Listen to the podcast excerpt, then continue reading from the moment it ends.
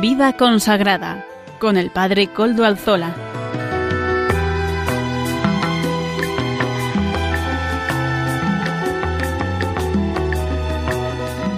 Buenas tardes, hermanos, amigos siguientes.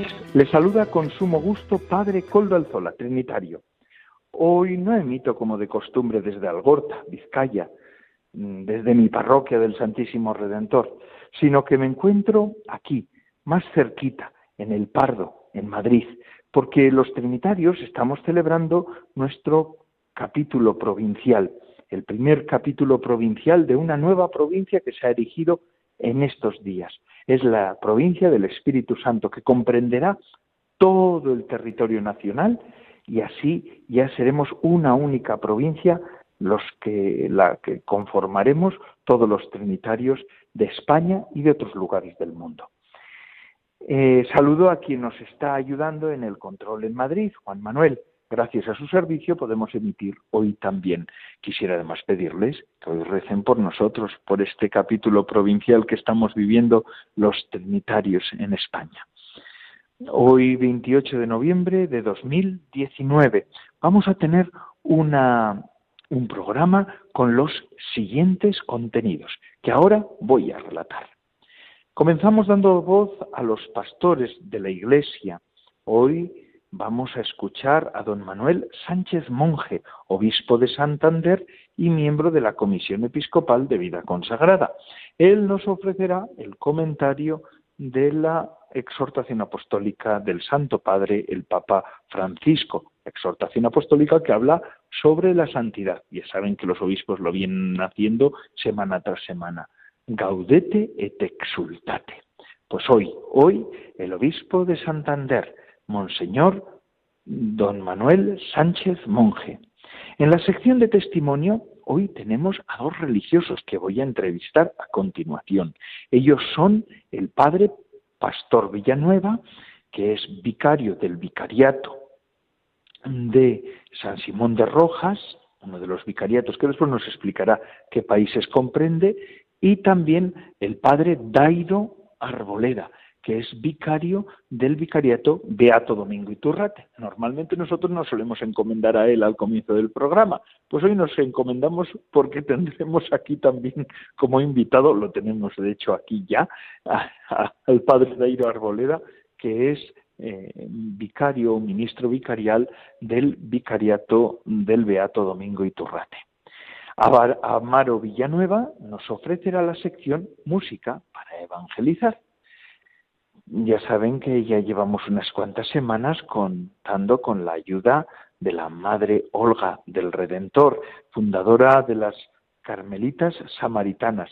Ella nos presentará la sección de Camino con Madre Olga, unos minutos de reflexión espiritual eh, que son verdaderamente interesantes y suculentos. Finalmente, el padre David García Rico nos presentará el Evangelio del domingo. Ya es un habitual entre nosotros y ya saben que siempre nos pone en conexión con la liturgia del domingo que llega. Así que, más, les voy a recordar una cosa más. Se pueden poner en contacto con el programa por medio del correo electrónico del mismo. Se lo recuerdo, vida consagrada arroba radiomaria.es. Lo repito, vida consagrada arroba radiomaria.es. Ustedes pueden escribirme a él y yo mismo les contestaré. Recuerdo también que desde ya nos pueden escuchar por medio de, de los podcasts de la web. Ya nos lo suben eh, ya suben el nuestro, ya saben quién es, eh, Amaro Villanueva, nuestro colaborador y el que nos ofrece música para evangelizar, también se encarga semanalmente de subir el podcast de la semana del programa. Así que ustedes pueden escucharlo cuando quieran, si no lo han escuchado a la hora, si quieren volver a escuchar algún contenido, si quieren escuchar de nuevo el programa, lo pueden hacer en la página web Radio María. Y sin más, vamos a escuchar a don Manuel Sánchez Monge. Él nos ofrece esta sección de la editorial. Adelante, don Manuel.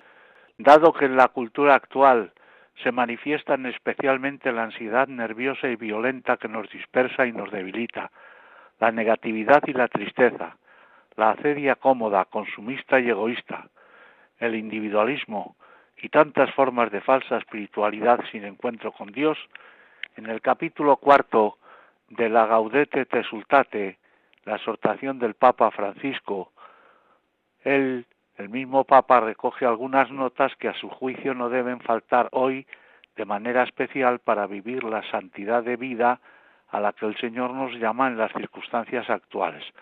Ocupan los números 110 y 111 de dicha exhortación apostólica. El Papa Francisco destaca las siguientes notas para vivir la santidad hoy. En primer lugar, el aguante, la paciencia. El santo de nuestros días ha de creer firmemente las palabras de San Pablo, si Dios está con nosotros, ¿quién estará contra nosotros? Sólo así podrá aguantar y soportar los vaivenes, contrariedades, infidelidades y defectos de los demás. También es necesario que dé un testimonio de paciencia y constancia en hacer el bien en un mundo acelerado, voluble y agresivo como el nuestro. Solo una fe firme en Dios puede sostener la fidelidad a nuestros hermanos aun cuando eso no le reporte satisfacciones inmediatas. Recordemos el mandamiento del apóstol Santiago. Aguardad con paciencia, hermanos, hasta la manifestación del Señor. Ved cómo el labrador espera el precioso fruto de la tierra. Lo va aguardando pacientemente hasta que la tierra reciba las lluvias tempranas y las tardías. Aguardad también vosotros con toda paciencia. Fortaleced vuestros corazones, porque la manifestación del Señor está ya cerca. Mirad que el juez está a las puertas. La paciencia ha sido excluida de la convivencia social gracias a una campaña de difamación. La paciencia no es timidez, debilidad, impotencia o resignación. Por el contrario, contiene entre sus ingredientes fuerza de ánimo, fortaleza, resistencia, perseverancia, temple, carácter. La paciencia no es la virtud de los viejos, de los que han perdido los sueños, sino de los jóvenes con ideales audaces y proyectos arriesgados. El hombre paciente no se rinde ni siquiera ante la derrota. Acepta los retrasos, la oscuridad espesa, las contradicciones, los rechazos, pero no los considera la última palabra. Cuando todo parece perdido, él no pierde la paciencia. Las obras importantes se comienzan con paciencia, se prosiguen con paciencia y sólo se terminan con paciencia. La paciencia constituye el antídoto especial contra el desánimo. Solamente el paciente confiere solidez a su amor. La paciencia es para Santo Tomás de Aquino una forma especial de la fortaleza y de la fuerza, y sostiene que es más meritorio sufrir por largo tiempo lo que contraría vivamente nuestra naturaleza que arremeter contra el adversario en un momento de cólera. Tener paciencia significa mantener la cabeza, oponerse al destino, al abuso, así como al dolor y al cansancio, sin por ello comprometer la propia dignidad. También el Papa recomienda para el santo de hoy la mansedumbre.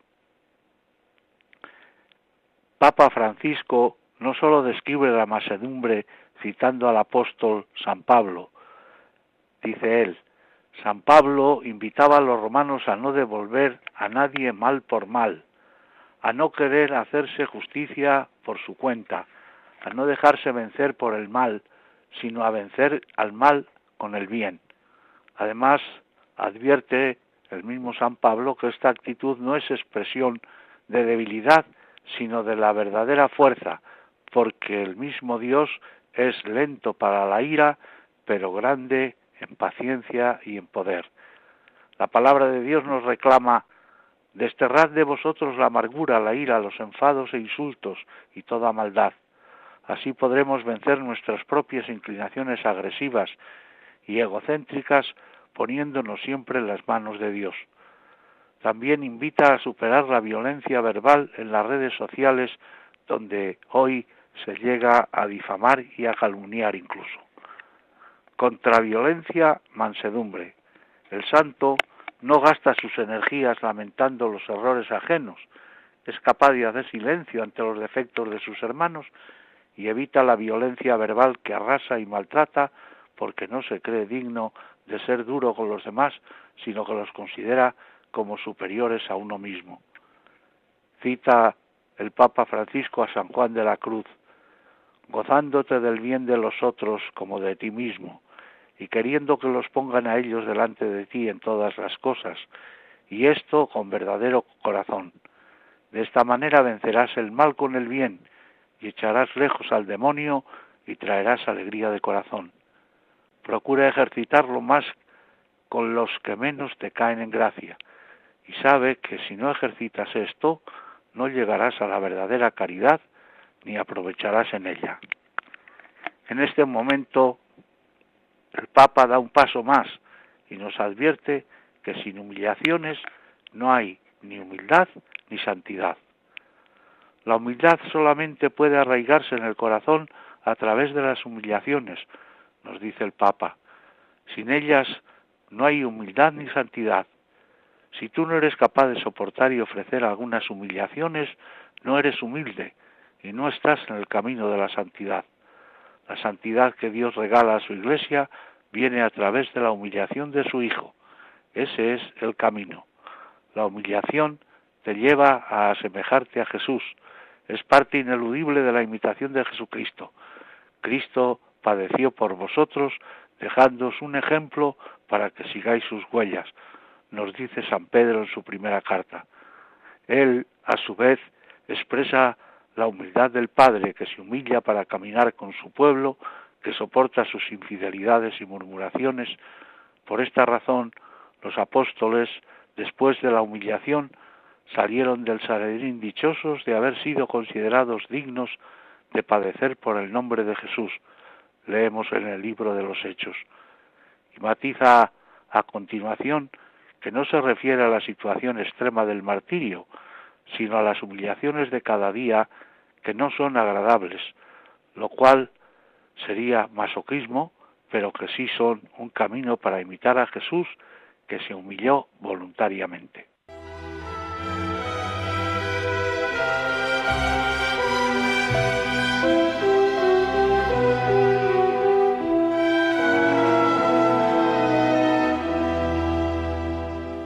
Agradecemos las palabras de don Manuel Sánchez Monje, obispo de Santander y miembro de la Comisión Episcopal de Vida Consagrada. Ya saben que los obispos encargados de la vida consagrada semanalmente nos están ofreciendo este comentario, a mi modo de entender, interesante, muy, muy contundente, sobre la exhortación del Santo Padre sobre la santidad. Gaudete et exultate. Les decía la semana pasada que en esta iba a estar en el capítulo provincial nuestro de los Trinitarios de España. Hemos erigido la nueva provincia del Espíritu Santo ya oficialmente y es una única provincia para todo, todo el Estado español, para toda la nación española. Y además de la provincia, también los dos vicariatos mm, que pertenecen a la provincia tienen participación en ella. Aquí, en el capítulo, quiero decir, aquí me encuentro con los dos ministros vicariales de los dos vicariatos. Buenas tardes, Padre Dairo, ¿qué tal está? Muy buenas tardes, Padre Coldo, y también a todos los oyentes de este programa de Radio María de Vida Consagrada. Eso es. Y Padre Pastor Villalba, que también es el, mm, el, vicario, bueno, ministro vicarial del vicariato de San Simón de Rojas. ¿No es así? Sí, buenas tardes y me da un placer estar con ustedes en esta tarde y bueno, conversando también eh, sobre temas muy interesantes. Estupendamente. Padre Pastor, usted es eh, ministro vicarial de un vicariato que comprende varios países. ¿Cuáles son? Así es, estamos en Latinoamérica, son cinco países los que comprenden la jurisdicción del Vicariato San Simón de Rojas, Chile, Argentina, Perú, Bolivia y Brasil. En este momento estamos acompañando a todas las comunidades cristianas que conforman esta jurisdicción. Qué bien. mm, cinco países muy diversos. Además habla de Chile. Últimamente nos están llegando noticias un poquito mm, difíciles. ¿Qué está pasando en la Iglesia de Chile, Padre Pastor? Sí, la verdad que ahora mismo hay una movilización social eh, muy fuerte que se está dando en Chile, sobre todo eh, con las demandas sociales, pero sin embargo, a pesar de todas las dificultades que está viviendo el pueblo chileno, creo de que la fe se está fortaleciendo cada vez más aunque las noticias siempre están dando de que hay algunas agresiones contra la iglesia, contra eh, los templos y todo lo demás, pero sin embargo eh, nos damos cuenta de que la gente se está volcando cada vez más a Dios, hay mayor participación en las Eucaristías, gente que está haciendo cadenas de oración porque haya paz, porque haya unidad entre los chilenos y cese la violencia. Y yo creo que este mismo acontecimiento está haciendo de que la gente pues se esté aferrando cada vez más a Dios y lo estamos sintiendo de esa manera en Chile, de cómo pues estamos nuevamente eh, fortaleciéndonos más en nuestra fe y uniéndonos más a Dios. Sí, sí. Y usted, Padre Dairo, es, es ministro vicarial del Vicariato del Beato Domingo Iturrate. Eh, en concreto, ¿qué países comprende este vicariato? Este vicariato pues, comprende lo que es el país, bueno, la, de, de Puerto Rico y también de Colombia. Muy bien, y usted ahora está viviendo en Puerto Rico, aunque es colombiano. Pues bueno, con el vicariato pues tenemos toda esta atención geográfica. En Puerto Rico atendemos también de la parte parroquial, tenemos pues cinco parroquias, donde también estamos pues cuidando mucho la fe de las personas. Pues Puerto Rico hay mucha diversidad de, iglesias, de otros creos también cristianos no carismáticos, otras corrientes, pues estamos acompañando mucho lo que es la, fe cristiana, ¿no? de parte de la Iglesia. Desde este lado del Atlántico, desde Europa, se mira siempre a América. Y es para nosotros una especie de incógnita. ¿Qué está viviendo allí la Iglesia y qué está viviendo, por ejemplo, ustedes son eh, religiosos, padres trinitarios? ¿Cómo, ¿Cómo, se vive allí la, la vida religiosa? Latinoamérica es un continente... Padre Pastor, ahora habla, está hablando el Padre Pastor. Ok. Latinoamérica es un continente de la esperanza y ciertamente de la presencia de la iglesia y de la vida consagrada. En concreto ha sido muy importante en todo lo que es el tema de la evangelización, el acompañamiento de nuestros pueblos y el fortalecimiento también de, de la fe de nuestra gente. ¿no?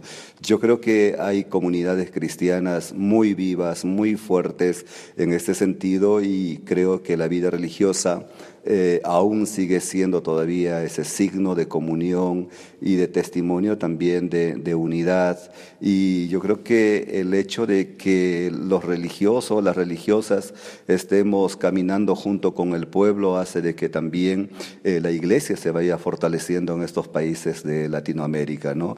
Eh, la presencia de la vida consagrada es un signo visible de, de comunión, de unidad entre todos y sobre todo pues también de, de hacer presente este reino de Dios en medio de, nuestro pueblo que muchas veces clama justicia, verdad y sobre todo pues también el, el, tener a Dios en sus vidas, ¿no? Y en ese sentido me parece que hay testimonios muy concretos de religiosas y religiosas que están en lugares de fronteras compartiendo con la gente y atendiendo las necesidades también, especialmente de los más pobres y los sectores más vulnerables de nuestras sociedades de Latinoamérica.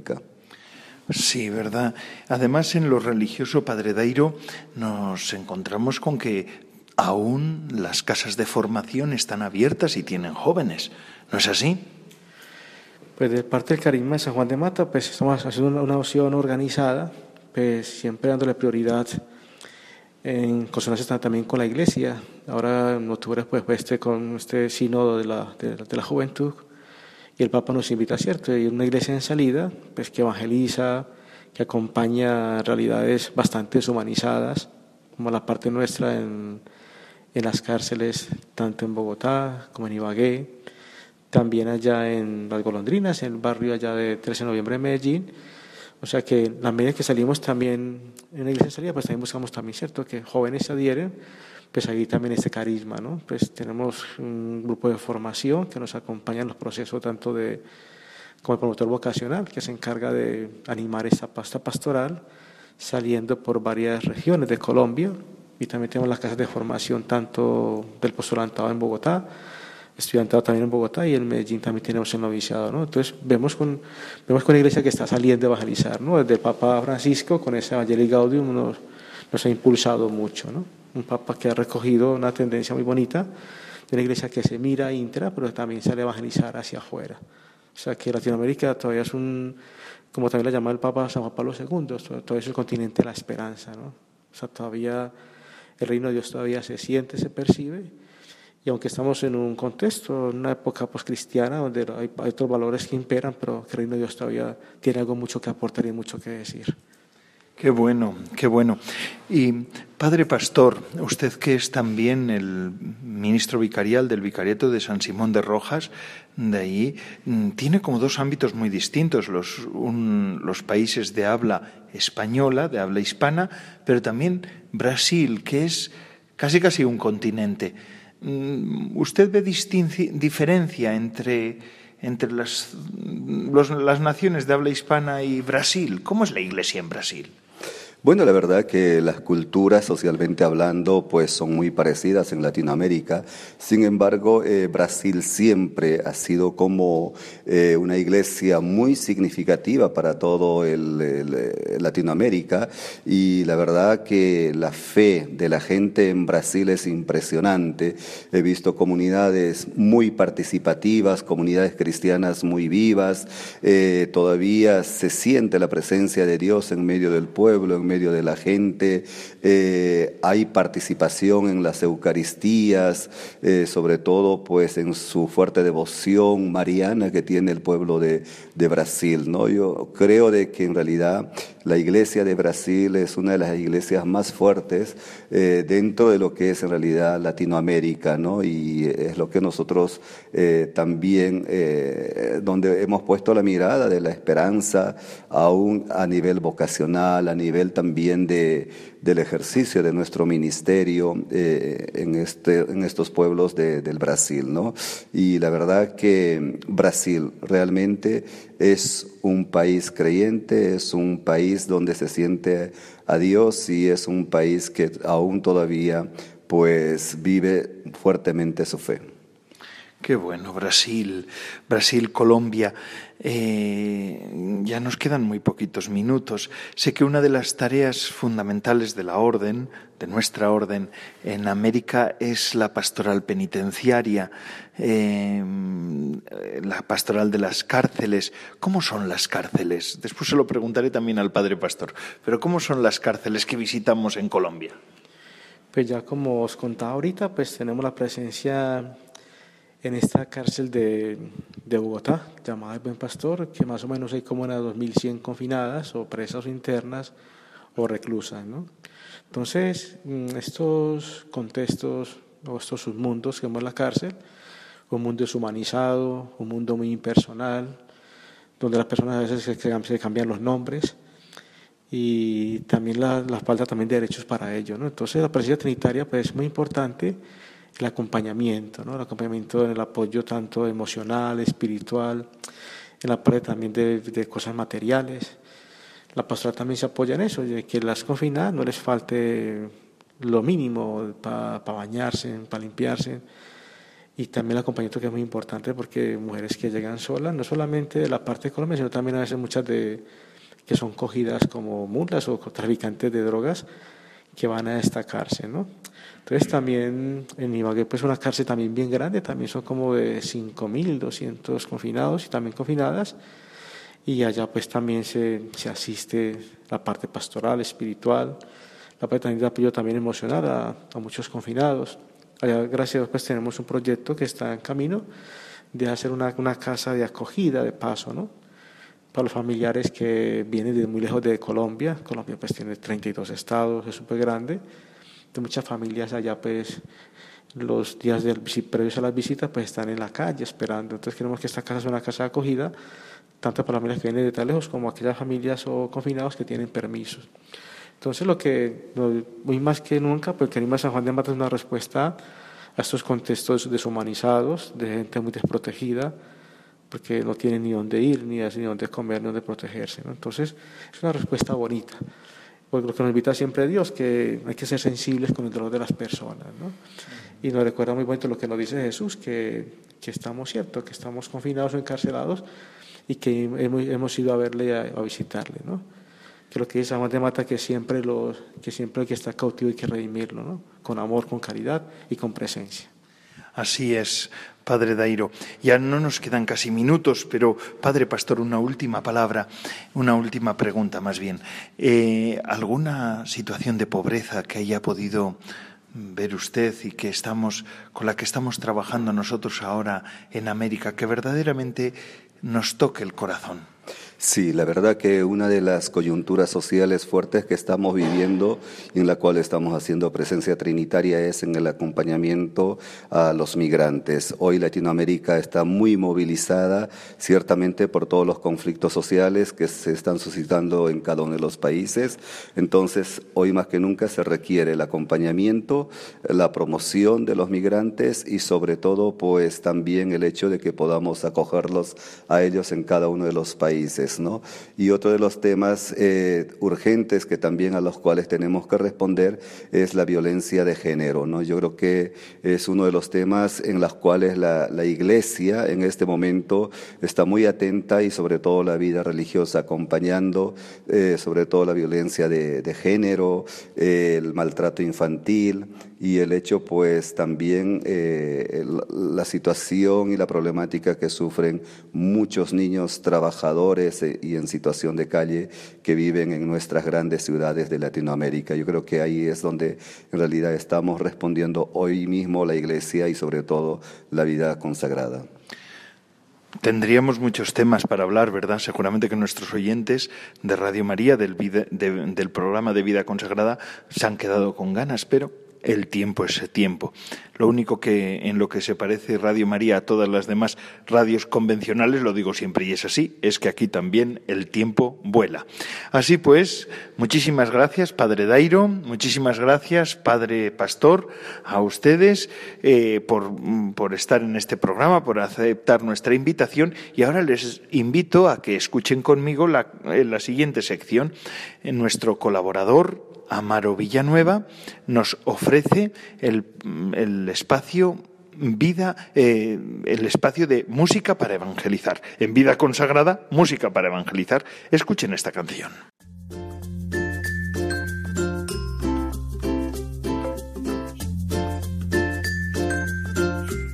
Buenas tardes, Padre Coldo, y buenas tardes a todos los radio oyentes de Radio María. Hoy presentamos la canción Todo pasa, Letra y música de Juan Delgado. Todo pasa. La paz de Dios nos cubra y que su fe nos fortalezca.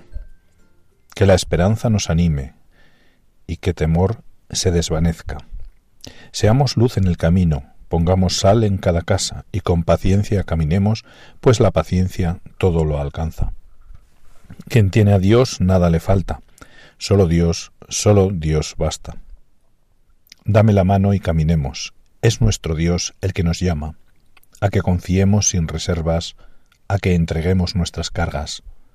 Él es la luz, Él es el camino, Él es la vida, en abundancia, misericordia inagotable, el que perdona nuestras faltas. Quien tiene a Dios nada le falta, solo Dios, solo Dios basta. Bien, pues el intérprete de hoy, el intérprete de Todo pasa, cuya letra y música es de Juan Delgado, ha ganado precisamente recientemente el mejor el premio Grammy al mejor álbum cristiano en español. Juan Delgado con la canción Todo pasa. Lo escuchamos.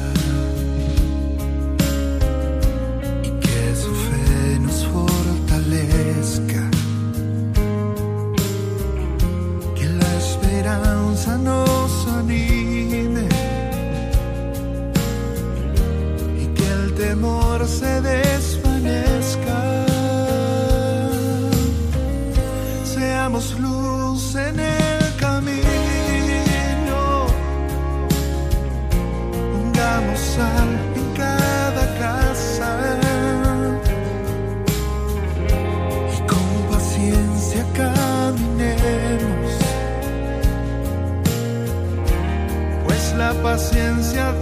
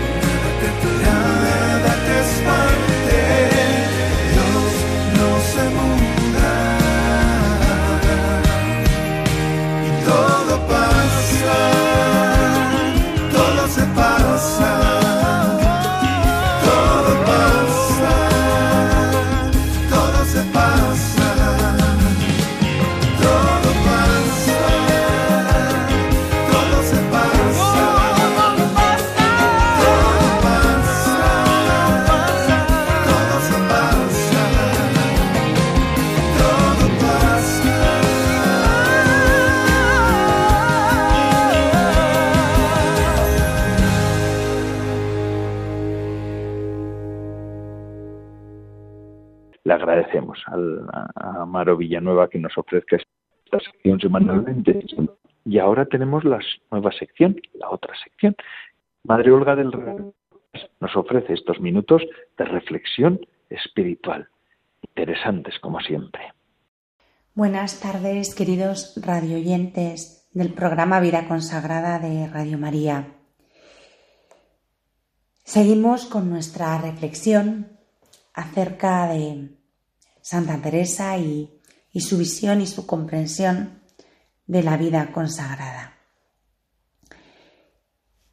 La pasada semana estuvimos viendo y, tratando de profundizar en el sentido de lo que es un carisma y en concreto el carisma teresiano. Y llegamos a la conclusión de que cada uno, al final, debe de estar en su lugar, en su sitio. Cada religioso, cada religiosa, cada consagrado tiene que vivir el carisma al que ha sido llamado. Porque quizás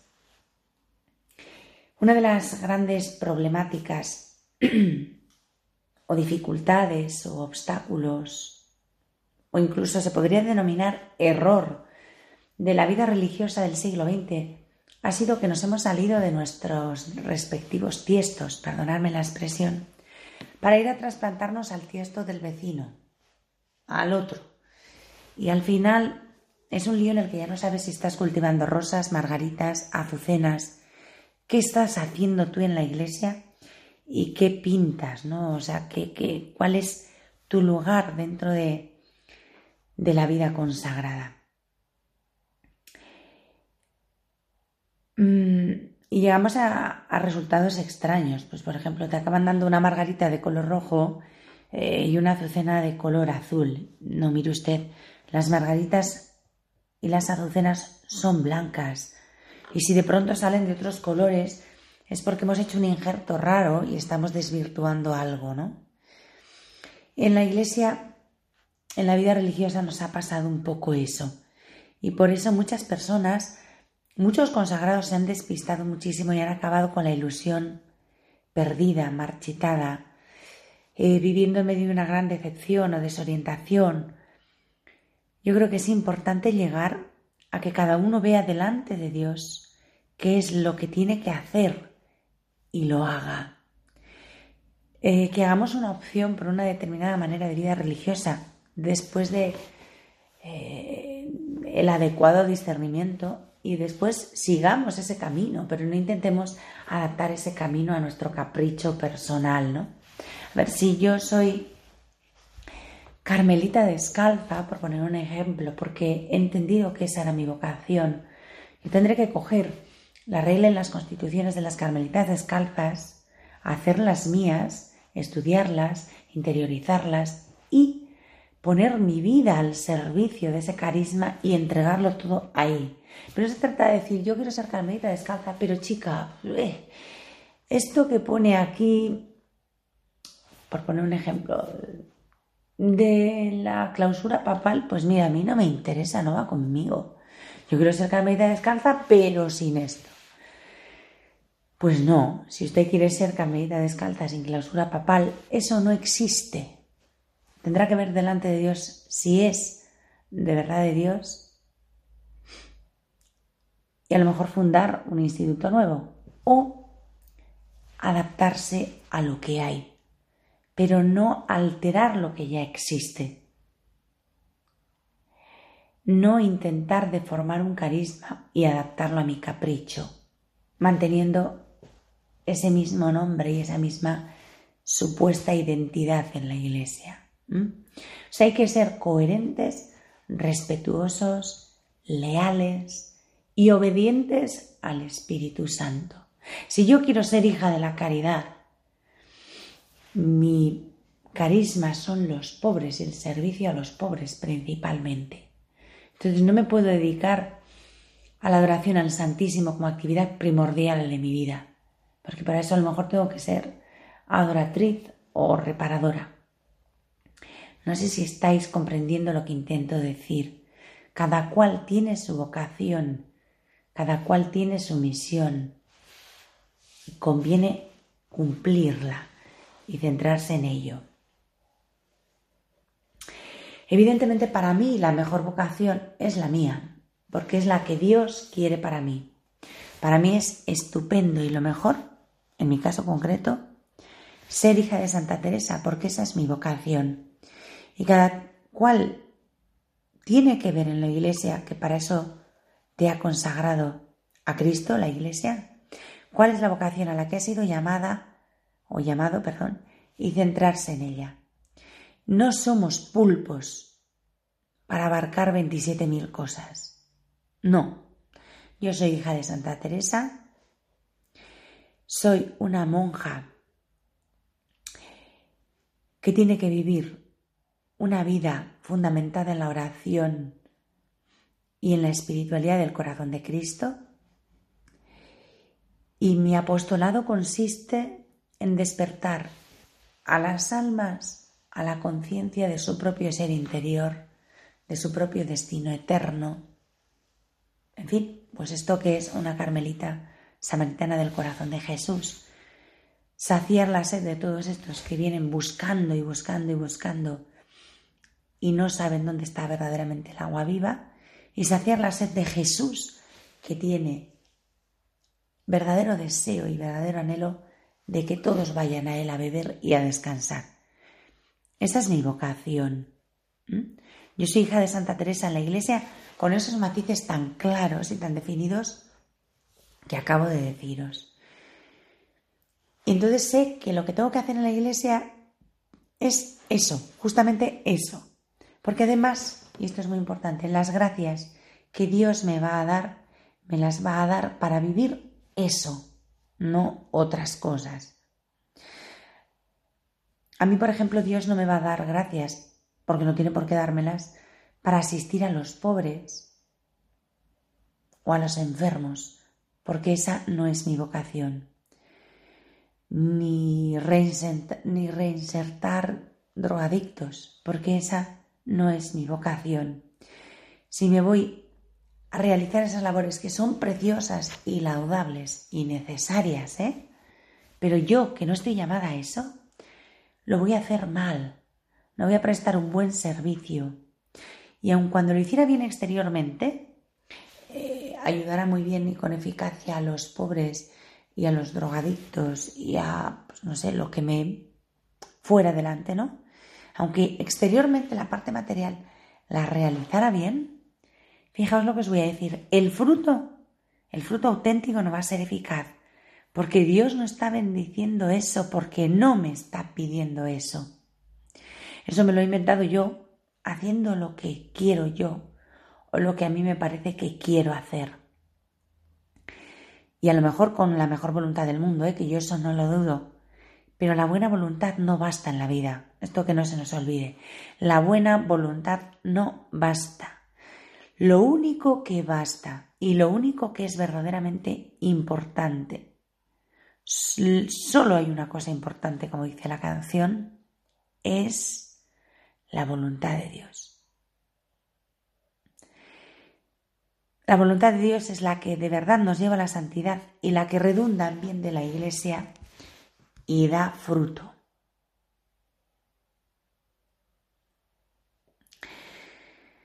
Por esto es muy importante, y la Santa Madre lo recalca mucho, que guardemos la regla en las constituciones. Insiste mucho a las monjas de San José en eso. ¿Por qué? Porque ahí está su identidad. Y la identidad en la Iglesia es vital para poder ser de verdad fermento en la masa eclesial, ser miembro del cuerpo místico y miembro que de verdad sirva. Ella insiste mucho en la guarda de la regla en las constituciones, porque en la guarda de la regla en las constituciones está la identidad de esas monjas, y es importante que cada uno sepa quién es en la iglesia y qué estamos haciendo en ella, qué soy y qué estoy haciendo, cuál es mi identidad como consagrada. Esto lo tenemos que tener claro y grabado a fuego en el alma. Es como nuestra cédula de identidad y no hay que mezclarla con otras cosas, ni diluirla, ni adulterarla. Porque si yo me llamo Juan García, yo no puedo por la tarde ir diciendo que me llamo Pedro López y al día siguiente eh, Javier Rodríguez. Al final llega un momento que uno no sabe ya ni quién es. No. A ver, yo soy lo que soy siempre y para siempre, y mi identidad no puede cambiar. A no ser que haya una intervención clara de Dios, que en un momento dado de la vida puede pedir una cosa diferente.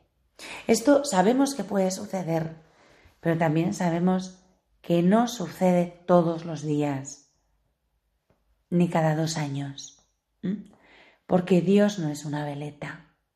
Entonces, pedir la gracia a Dios de centrarnos en nuestra propia identidad como consagrados. Y nada más por hoy. Hasta el próximo jueves. Muy buenas tardes a todos, unidos en Jesús.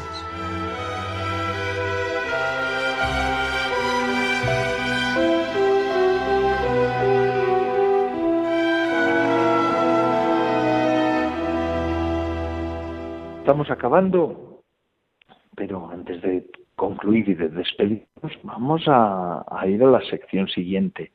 El padre David García Rico nos ofrece la sección del Evangelio del domingo. Nos pone en línea con el domingo que llega. Además, con este domingo empezamos tiempo litúrgico nuevo, el de Adviento, y con él el año litúrgico. Vamos a escuchar al padre David García Rico.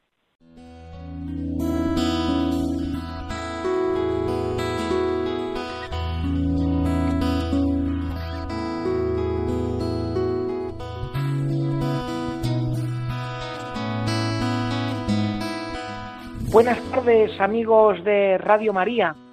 Este próximo domingo, día 1 de diciembre, iniciamos el tiempo de Adviento. Vamos a escuchar el Evangelio de ese día que está tomado de San Mateo y dice así. En aquel tiempo dijo Jesús a sus discípulos, Cuando venga el Hijo del Hombre, pasará como en tiempo de Noé en los días antes del diluvio, la gente comía y bebía. Se casaban los hombres y las mujeres tomaban esposo, hasta el día en que Noé entró en el arca. Y cuando menos lo esperaban, llegó el diluvio y se los llevó a todos. Lo mismo sucederá cuando venga el Hijo del Hombre. Dos hombres estarán en el campo, a uno se lo llevarán y a otro lo dejarán. Dos mujeres estarán moliendo, a una se la llevarán y a otra la dejarán. Por tanto, estad en vela, porque no sabéis qué día vendrá vuestro Señor. Comprended que si supiera el dueño de casa a qué hora de la noche viene el ladrón, estaría en vela y no dejaría que abrieran un boquete en su casa. Por eso estad también vosotros preparados, porque a la hora que menos penséis, viene el Hijo del Hombre.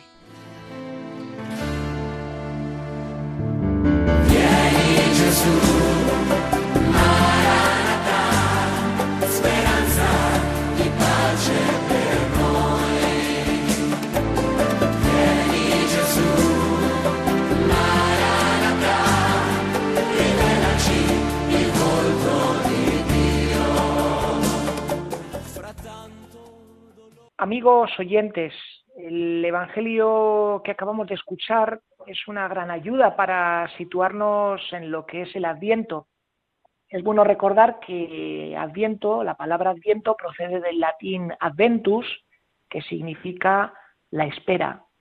Y justamente de esto nos habla el Señor, de la espera, de la venida del Hijo del Hombre. Es curioso porque Jesús se nos presenta hablando de sí mismo con el término hijo del hombre. ¿De dónde viene esta expresión? Pues de la literatura de la época, de la literatura apocalíptica. En aquel tiempo los bestsellers que gustaba leer no era la novela policíaca ni la novela negra o la novela rosa, sino que era la novela apocalíptica. Y justamente en uno de los libros más famosos de la apocalíptica, que aparece en el Antiguo Testamento era el libro de Daniel. En ese libro se nos describe que del mar, el mar que en el mundo bíblico representa el mal, salen cuatro bestias. En primer lugar sale un león que representa al imperio babilónico. Luego, en segundo lugar, sale un oso que representa a los medos. En tercer lugar, sale un leopardo que representa al imperio de los persas. Y en cuarto lugar, sale la peor de las bestias, que era el rey Alejandro Magno. Y después de todas estas bestias que representan a imperios que han existido en la historia, que parecían indestructibles y que sin embargo luego han caído, aparece, después de toda esta serie de grandes imperios, aparece el Hijo del Hombre, en nuestro caso Jesús. ¿Y qué le pasa al Hijo del Hombre? Pues que viene, celebramos su adviento, su venida, pero no viene con dientes, colmillos, garras y grande musculatura como pueden tener estas bestias o estos grandes imperios, sino que viene como un hombre a pecho descubierto, con la humildad y con la sencillez. Y justamente de esto, pues es de lo que nos habla Jesús, de cómo la gente, ante su venida, de esa manera, de una manera humilde, pobre, sencilla, como nos presentan en las bienaventuranzas, pues cómo la gente se sitúa ante esa venida. Y nos va a hablar de cómo se sitúan las personas ante su venida, ya sea a un nivel social, laboral y también personal. Para hablar de cómo la gente espera su venida a nivel social, pues se recurre a la imagen del arca de Noé. Se nos cuenta cómo estaba la gente los días previos al inicio del diluvio. Y se nos dice pues que cada uno andaba metido en sus historias, a comer, a beber, a casarse, la gente se daba cuenta en aquel momento en el que les tocaba vivir pues que había problemas, pero decían, esto es insolucionable, aquí no hay ningún remedio, así que a comer y a vivir, que estos son dos días y que Dios nos pille confesados. Y sin embargo, en todo esto también se nos presenta personas de aquel pueblo que dicen, aquí se está preparando un gran arca, tenemos que vivir a la espera del Señor. Por lo tanto, tenemos ya dos formas sociales de esperar al Señor, la venida del Señor. Una, no haciendo ni caso y viviendo como si no viniese, y otra, estando atentos y preparándose. Luego se nos dice cómo se espera la venida del Señor a nivel laboral y se recurre a lo que eran los oficios de la época en tiempo de Jesús. A los hombres se los presenta en el campo y a las mujeres se las presenta moliendo la harina. Se sabe que eran las encargadas de, moler el, de moler el trigo. ¿Qué sucede? Pues que tanto unos como otros, tanto mujeres como hombres, en medio del trabajo, pues reciben la venida del Señor. Y nos dice aquí que a uno se lo llevan y que a otro lo dejan, que a una se la llevan y que a otra la dejan. ¿Esto qué significa en este lenguaje?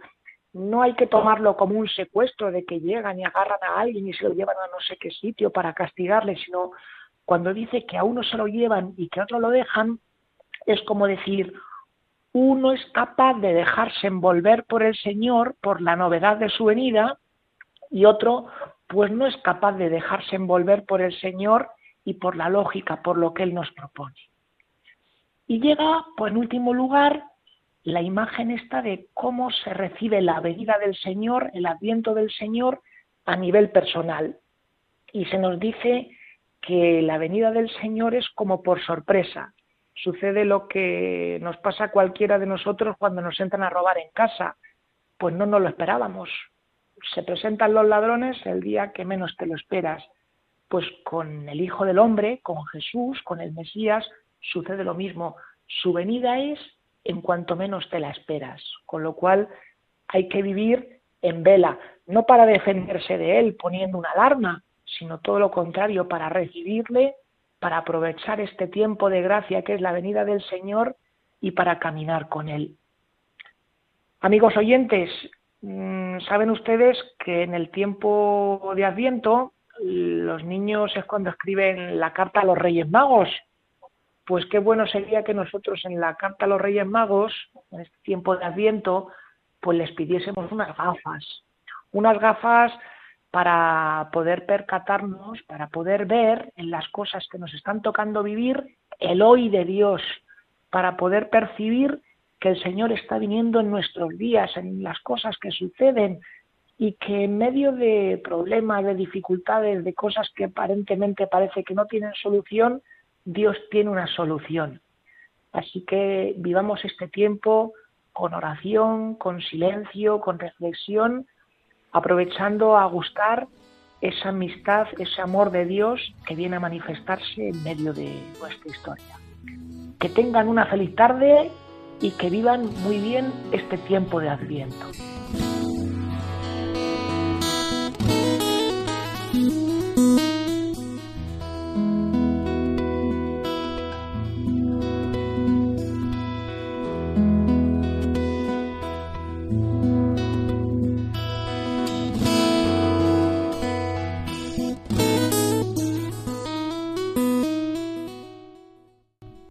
Muchas gracias, Padre David. Ciertamente, el padre David García Rico, eh, biblista, ofrece esta visión particular del Evangelio del Domingo. Así pone ya en línea de vivir la liturgia con más hondura y profundidad. Así que gracias, Padre David García Rico. Y ahora vamos a concluir nuestro programa porque se nos ha llegado la hora. Ya saben para qué sirven esos podcasts pueden escuchar desde la web de podcast de Radio María los programas emitidos, así pueden recuperar aquellos programas que más le impactaron o aquellos que no pudieron escuchar. Más de 80 programas y 15.000 grabaciones al servicio de todos. Y entre esas 15.000 em, grabaciones y entre esos 80 programas, más de 80 programas, está también el de Vida Consagrada de Radio María, que nos sube nuestro colaborador Amaro Villanueva, gracias a él. y así el programa nuestro de Vida Consagrada, pues ha concluido una semana más. Gracias a todos los que semana tras semana nos ofrecen, me ofrecen, nos ofrecen su fidelidad y compañía. Es una gozada contar con ustedes. Yo también tengo que decir, también contar con mis colaboradores, con los colaboradores del programa más bien, y con todos los colaboradores que están en Radio María, con todos. Gracias. Se despide de todos ustedes, Padre Coldo Alzola, Trinitario. Recen por mí. Yo lo hago por ustedes. Hasta la semana que viene, si Dios lo quiere.